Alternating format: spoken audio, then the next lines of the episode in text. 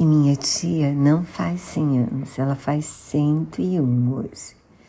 E teve uma festa de família para comemorar, mas a celebração acabou sendo no quarto dela, porque ela está com a saúde bem frágil, já não enxerga bem, já não escuta bem e desidrata muito fácil.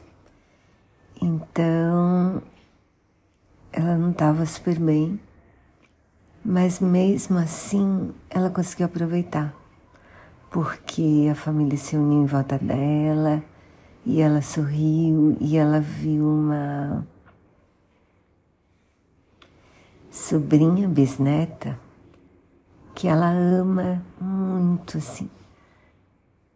E,